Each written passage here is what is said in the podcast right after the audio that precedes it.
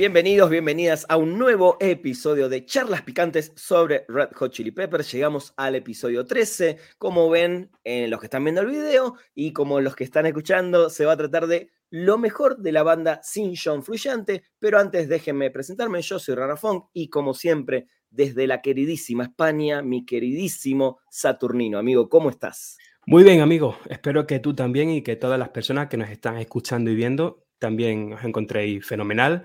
Hoy vamos a hablar de ese tema que ha comentado Rana, lo mejor de la banda sin John Frusciante. Vamos a repasar disco por disco, cronológicamente, destacando qué es lo que nos parece que fue lo, mejor que hicieron en cada uno de, en cada una de las en cada uno de los discos, más bien, seleccionando nuestras canciones favoritas a, con, a la guitarra. Totalmente, sí. Más que las favoritas en general de la banda, porque eso ya hicimos en diferentes tops, como donde sentimos que ese guitarrista dejó algo ahí, ¿no? Vale aclarar, ¿no? Porque siempre está eh, el que dice, no, pero la banda sin influyente tuvo vida, tuvo vida al principio bastante, tuvo vida en el medio y tuvo vida hasta hace muy poquito. Y la aclaración la digo porque los dos, tanto Satur como yo, tenemos muy claro y que la banda confluyente es cuando realmente despega, encuentra su sonido, el sonido Chili Pepper, esto se puede discutir o no, y lo vamos a hablar en los primeros discos, pero creemos y sentimos que esa conjunción con Chad Smith y con John Frusciante es la que, por lo menos a nosotros dos, y seguramente a muchos de ustedes, le parece la formación legendaria, la mítica, la de siempre, la que querríamos, ¿no? Con que esta banda en algún momento termine con esta formación. Pero creo que hay eh, cosas muy interesantes desde el principio. Y si te parece, amigo, Vámonos ya, ¿no? 1984, cuando sale el debut de la banda The Red Hot Chili Peppers, y justo lo hablábamos antes de, salir al aire. es una banda que inicia antes de esta grabación con dos integrantes diferentes, que son eh, Jack Irons en batería y Halil Slovak en guitarra, los amigos de Fairfax, que deciden irse a otra banda porque firman un contrato y sentían que los Chili Peppers no tenían futuro, ¿no? Eh, ahí ingresan, eh, por un lado, en la batería Cliff Martínez y por otro lado, en la guitarra Jack Sherman, amigo. ¿Qué, qué es lo primero que te viene a la mente de este guitarrista y de este disco puntual? Jack Sherman, ¿eh? ya sabemos que no, no, acabó con una muy buena relación con la banda luego posteriori, pero bueno, igualmente se le ha recordado, en, sobre todo cuando falleció evidentemente hace un, hace un par de años, ¿no? Recientemente se le recordó. El propio Anthony declaró hace poco que él le hubiese gustado que Hillel hubiese estado en esa época en lugar de, de, Jack Sherman, ¿no? En esas actuaciones que hacían en televisión, en esas actuaciones primerizas. Pero igualmente yo creo que Jack Sherman es fue un muy buen guitarrista que cumplió muy bien el, el, el lugar que tenía que cumplir. Quizá no, no era un chili pepper como tal, pero cumplió bien con lo que tenía que hacer y prueba de ello son canciones como las dos que yo voy a destacar de este disco a la guitarra, para mí, que son Buckle Down. Muy bien, amigo. Primera coincidencia, ¿eh? que la gente sepa que nunca cuando hacemos esto nos ponemos de acuerdo ni nos pasamos los títulos antes para sorprendernos y esa era mi primera canción, creo que es el momento de, de Jack en este disco, ¿no? Es que es el riff más característico, yo creo, del, disco. El riff más característico, aparte también tiene detallitos como esas transiciones entre, entre estrofa y estrofa con esa guitarrita que suena ahí que me encanta. Yo creo que es una, una de las piezas que, donde más destaca la guitarra. Y luego la otra para mí sería Mami Where's Daddy, que es una canción que siempre me ha parecido como muy estrafalaria, ¿no? Por el tema de la letra y todo esto, pero que si la, si la musicalmente es una pieza impresionante y la guitarra aquí me encanta.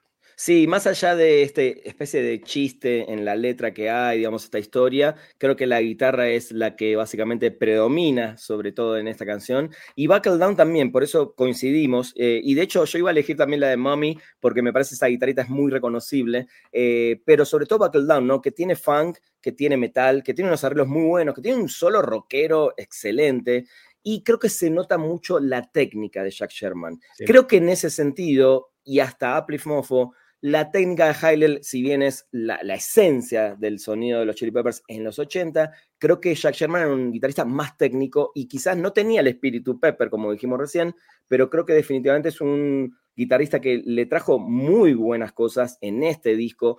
Y después, bueno, obviamente eh, sabemos la historia que no estuvieron nada felices con su productor, con la manera, con el sonido. La banda siempre sintió que este disco no representaba como la furia o la energía que tenía la banda en vivo, pero para mí es un muy buen debut y la verdad que las guitarras están muy bien grabadas. Sabemos que la mitad o casi más del 50% del disco, esas canciones ya existían, estaban compuestas, y Jack Sherman básicamente viene a poner su toque, su estilo en un disco que ya estaba prácticamente escrito, ¿no? Eh, por eso hay un poquito de Slovak en este disco, pero el toque final y las guitarras de Jack Sherman le dan un sonido muy característico a este primer álbum de los Peppers.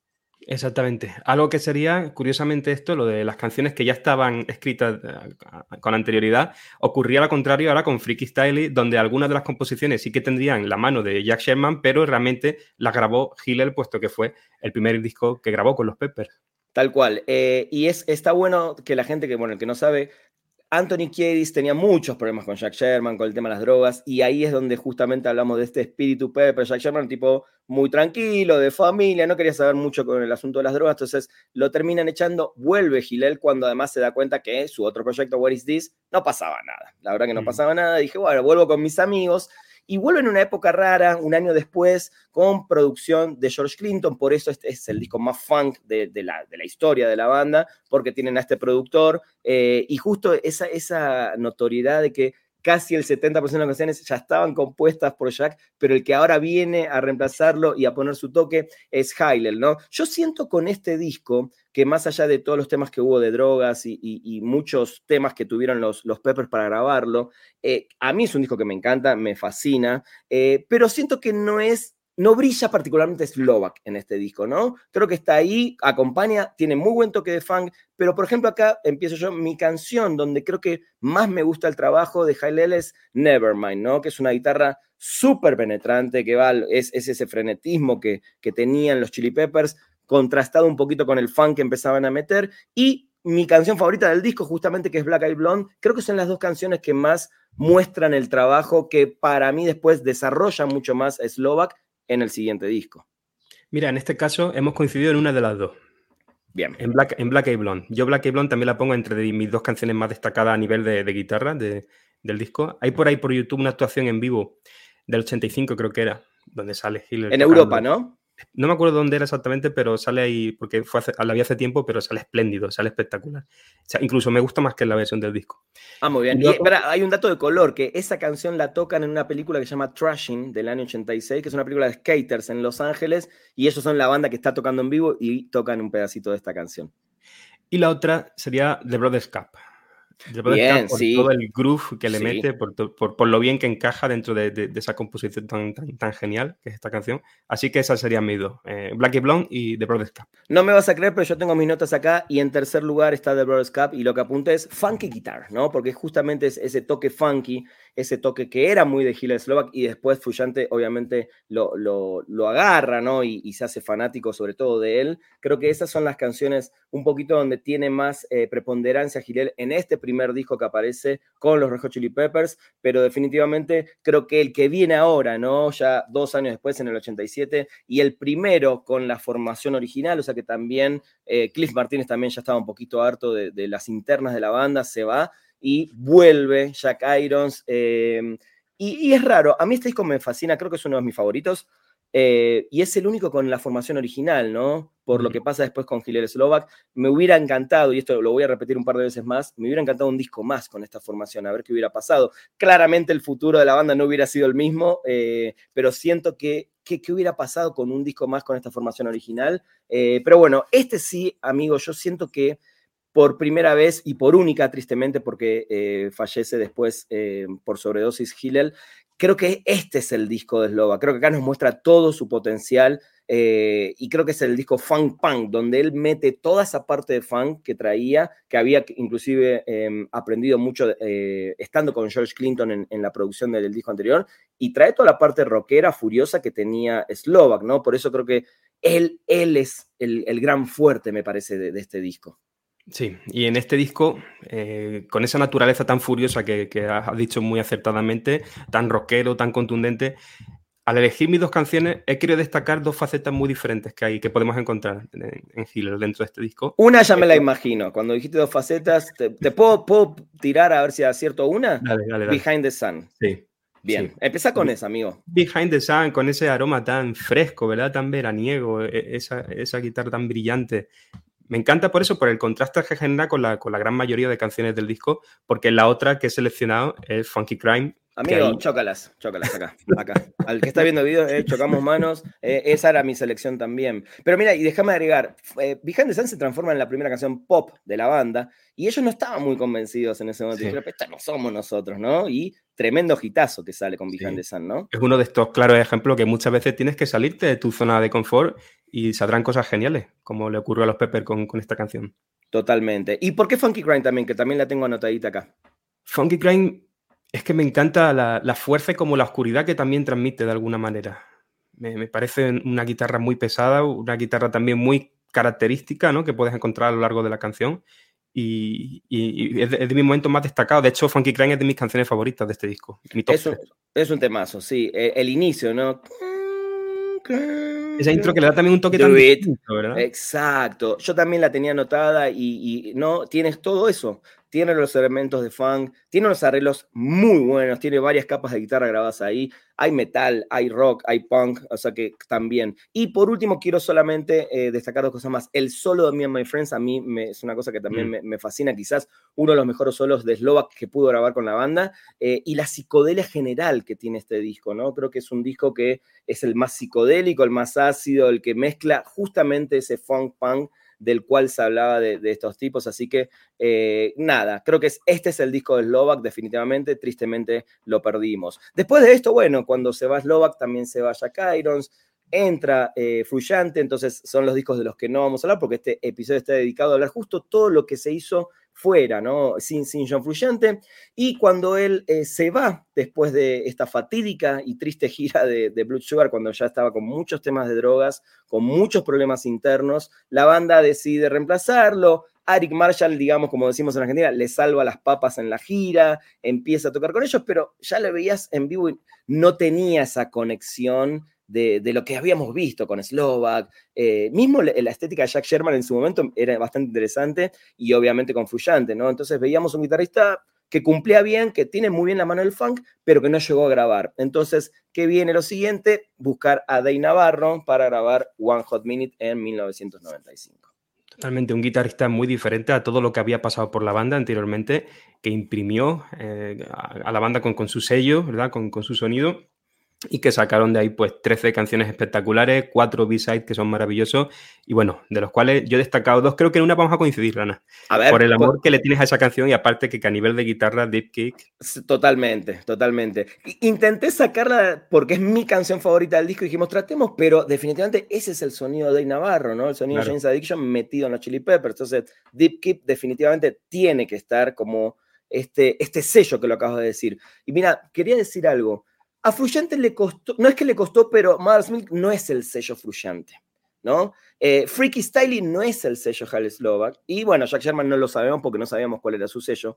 Pero, y después va a pasar con Josh. Siento que el único guitarrista que grabó un disco debut con la banda, que es eh, One Hot Minute, debut y despedida de Navarro, es el único que supo meter su estilo y adaptarse también al estilo de la banda, si bien obviamente One Hot tiene otras cosas, creo que es el único que dejó realmente el sello en su primer disco con, y único disco con la banda. No sé qué opinas. Sí, es el primero que acertó a la primera. Nuevamente, eh, incluso en cualquier, en cualquier campo de la vida necesitamos un proceso de adaptación, ¿no? Ir poquito a poco.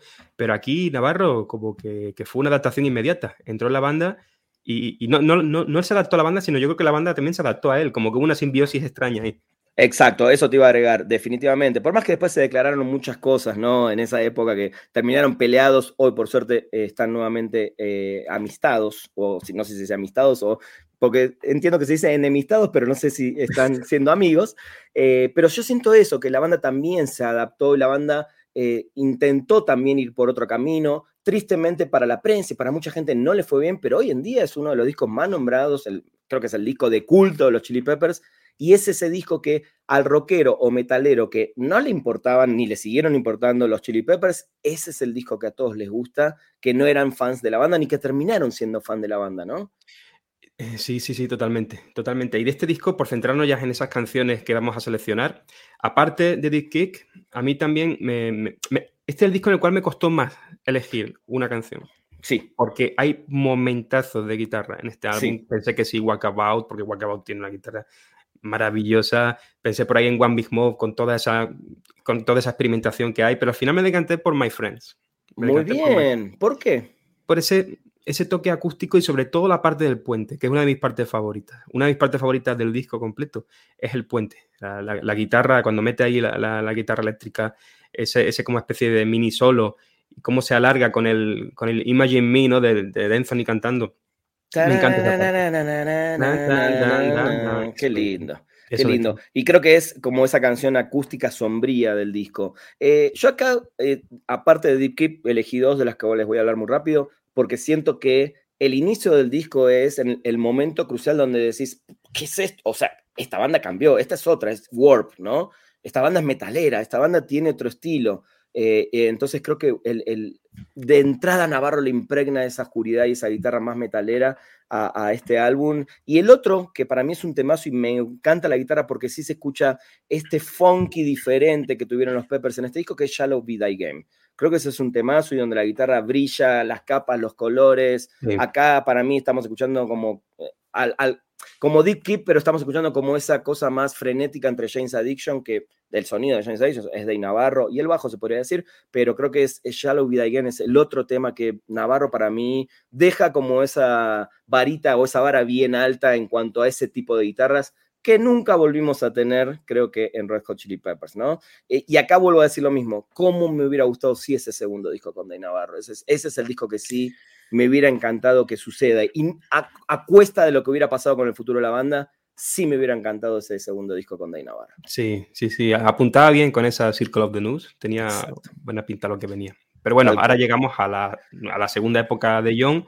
Tenemos ahí Californication, By the Way, Student Arcadium. John se va de nuevo en 2009 y entra Josh Klinghoffer a la banda y en 2011 publican su primer disco con Josh, I'm With You. Ahí lo tenemos con la mosca en la píldora y bueno, de este disco yo he destacado, eh, por una parte, Brendan's Death Song, por, por, la emotividad que transmite esa guitarra de, Josh, como que realmente te mete en una canción en la cual se va a hablar sobre el fallecimiento de alguien, realmente te da la sensación de, estar homenajeando a un amigo fallecido, una guitarra serena, linda, preciosa. Y por otra parte, Mimby at the Corner. Mira. at the Corner me parece que tiene momentos geniales y sobre todo ese, esa parte de, I Feel So Bad, cuando canta el propio Josh, Josh está cantando mientras suena como una guitarra ahí como, como distorsionada y como confusa.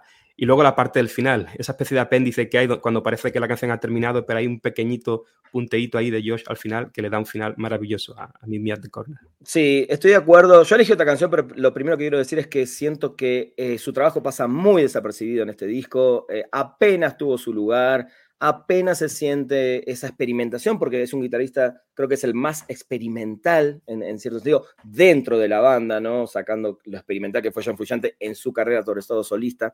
Creo que este disco, tristemente, no es que no hay guitarra, porque la guitarra es necesaria y tiene que estar, y está, pero sí siento que está dejada muy de lado, incluso a veces se escuchan más fuerte los coros que las guitarras, es un disco donde el bajo evidentemente tomó ahí la preponderancia, inclusive el piano en ciertas canciones, mm. eh, y yo rescato acá Etiopía, creo que tiene unos arreglos y unos momentos muy lindos de Josh, donde eh, al ser una canción, digamos, también no rellena de cosas, creo que se siente esa intención que tuvo Josh en este inicio.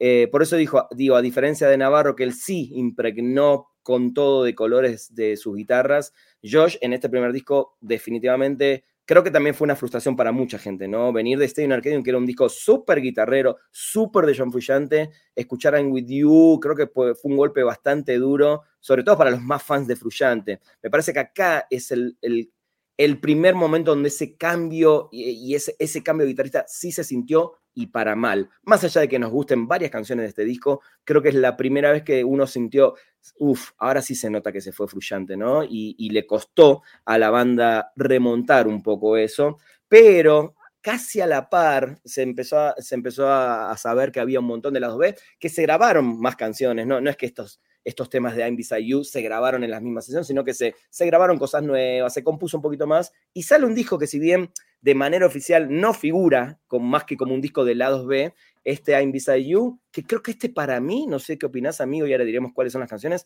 este es el disco de Josh, este es el disco donde más eh, está presente Josh Klinghoffer en la banda. Sí, a nivel de lo que es la guitarra explícita, sí, porque por ejemplo en The Getaway, del cual hablaremos luego, hay también momentos como muy ambientales, pero aquí yo siento como que, estuvo haciendo una labor más, más de riff, más de solo, como más, más digamos tradicional, podríamos llamarlo, ¿no? De, guitarrista. Y de aquí yo destaco eh, This is the Kid. Ah, muy bien. Con ese riff infeccioso, ese riff que, se te queda ahí fácilmente. Y luego el toque funky maravilloso de Strange Man, que me encanta. Me gusta mucho esa canción y a la guitarra también, por supuesto, Josh ahí se luce.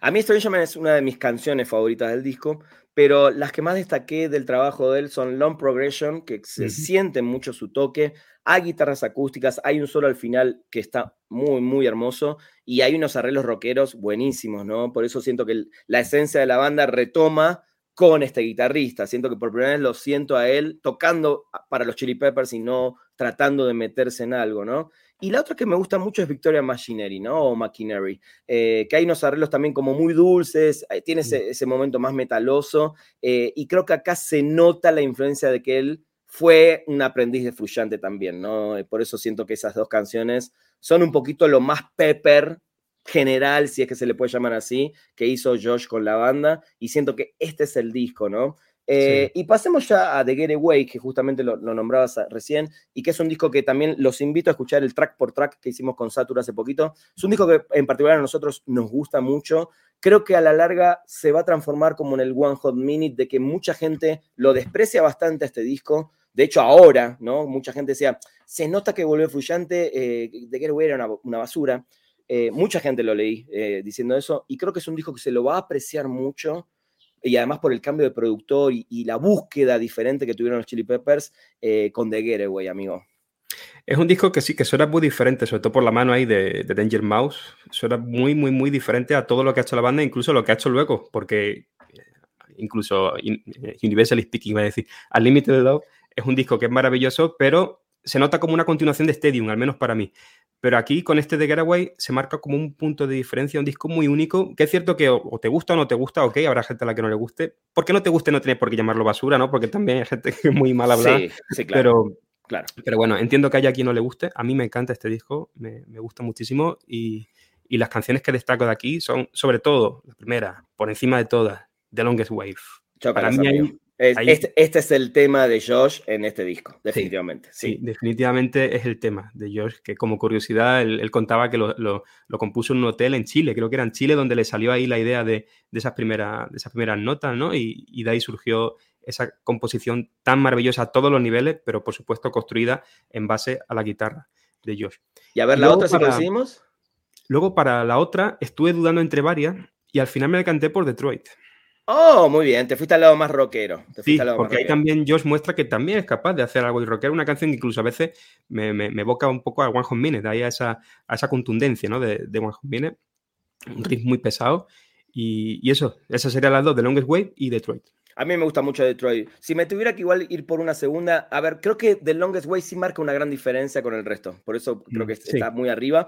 Pero a mí me gusta mucho Sick Love, el trabajo de guitarra. Digo, más allá que la canción me gusta, creo que su trabajo también ahí está, está muy bien. Eh, y volviendo a lo que dije con One Hot Minute para, para ir cerrando este episodio, cómo me hubiera gustado ese tercer disco con Josh, sobre todo cuando declaró y cuando se lo veía él tan metido en, en, lo old school de los Peppers y él declaró que hasta sonaba o, o, él sentía que podía ser una especie de Uplift Mofo Party Plan en, una, en esta nueva etapa de la banda, ¿no? Creo que eh, nos vamos a quedar, creo, ojalá que no, ojalá que esas grabaciones a un momento alguien las ponga a un lado, pero nos vamos a quedar con muchas ganas de saber qué hubiera pasado. Me parece que ese tercer disco hubiera estado increíble. Digo, claramente eh, todos de alguna manera también nos ponemos contentos sabiendo que John Fuyante, que es el guitarrista, volvió a la banda, eh, etcétera. Pero creo que también me quedé con muchas ganas de ver qué hubiera pasado con ese tercer disco definitivo para mí con, con Josh en la banda. Hubiera sido muy curioso todo, lo que podría haber demostrado tanto Josh como la banda en general, ¿no? Con, con Josh ahí, pero bueno, tampoco me quejo de la realidad que estamos viviendo con ese maravilloso Unlimited Love que, tanto estamos disfrutando. Y de esa gira que tú estás a punto también ahí de... Ya casi, ya casi. Ya estaré contando. Amigo, para, para cerrar, eh, creo que ya sé la respuesta porque sé que es uno de tus discos favoritos, pero si tuvieras que elegir, eh, sacando a Fuyante, el guitarrista y un guitarrista que hubiera, te hubiera gustado que sea definitivamente el guitarrista de la banda, entre Jack Sherman, que son los que grabaron, eh, Hailel Slovak, Dave Navarro y Josh. ¿Quién, hubieras, ¿Quién elegirías? Navarro. Navarro. Dave Navarro. Aunque también yo creo que por su condición, Dave Navarro estaba destinado a tener un solo disco. Quizás si hubiese continuado con, Navarro, la banda se hubiese deformado en algún momento, no sé. La banda tenía que ser con John, sí o sí. Tenía que ser con John. Y Navarro pues tenía que estar ahí para hacer esa especie de, spin-off, ¿no? Como ese universo paralelo de qué hubiese ocurrido si los Pepper hubiesen tenido a Dave Navarro como guitarrista, pues ahí tenéis Juan Miller, ¿no? Tal cual. Igual sí me hubiera gustado que siga. Pero bueno, eso es otro tema. Eh, sobre todo porque me hubiera gustado verlo en vivo, no tuve esa chance, ¿no? Eh, estuve a punto, iban a ir en esa gira con Juan en Argentina, bueno, por diferentes problemas no, no llegó. Estaba anunciada y todo, pero bueno, me quedaré con esa espina de ver a, esta banda Codey Navarro en vivo. Pero bueno, amigo, nada, eh, me encantó este episodio. Está bueno también que la gente que no se anime repase un poco estos trabajos de otros guitarristas que le fueron dando identidad a la banda, eh, que le dieron respiro con el, en el caso de Josh, que le dieron un, un vuelco para que, bueno, ahora tengamos Unlimited Love de vuelta con Fluyante, pero creo que todos estos guitarristas son parte de la historia, por eso a veces duele un poco no escuchar sus canciones en vivo, creo que ese es el, gran faltante en estos días que a mí me encantaría que ellos mismos tributen a quienes también fueron parte de la banda. Pero bueno, esa es otra historia. Eh, ¿Algo más que quieras aportar a este episodio, amigo? Nada, que de hecho estaba pensando, digo, recordemos que sin darnos cuenta, son seis discos de 12, es decir, es la mitad de la banda, ¿eh? Bueno, siete si incluimos en eh, Beside You, pero ok, eh, vamos a quitar en Beside You. Son seis discos de 12. De 12 álbumes hemos hablado de la mitad de discos. Hay, hay, que tenerlo en cuenta que muchas veces, incluso nosotros pecamos también de que se nos olvida todo esto y hay que, hay que recordarlo. Estoy de acuerdo, estoy de acuerdo. Gente del otro lado, si les gustó el episodio, saben, acá abajo en el video de YouTube pueden dejarnos comentarios. Si están escuchando en Spotify, les pedimos que nos den unas cinco estrellas ahí, una calificación. Activen sus campanitas para que cada vez que subamos un episodio nos puedan escuchar. Eh, yo soy Rana Funk, me encuentran en todas las redes sociales, Instagram, Twitter, TikTok y obviamente en este canal de YouTube como Rana Funk con F-O-N-K al final. Amigo, puedes dar tus redes sociales y dónde te, te escucha la gente me tenéis en YouTube, Saturnino Comenta Discos, entráis en un vídeo, abrís la descripción y ahí sale todo. Mi, Instagram, tu biografía entera. Todo, todo, ahí está todo. está muy bien. Amigo, eh, la pasé muy bien nuevamente en este episodio. Sigan disfrutando de la música de Rejo Chili Peppers y nos encontramos en una próxima charla picante. Adiós. Un abrazo, hasta la próxima.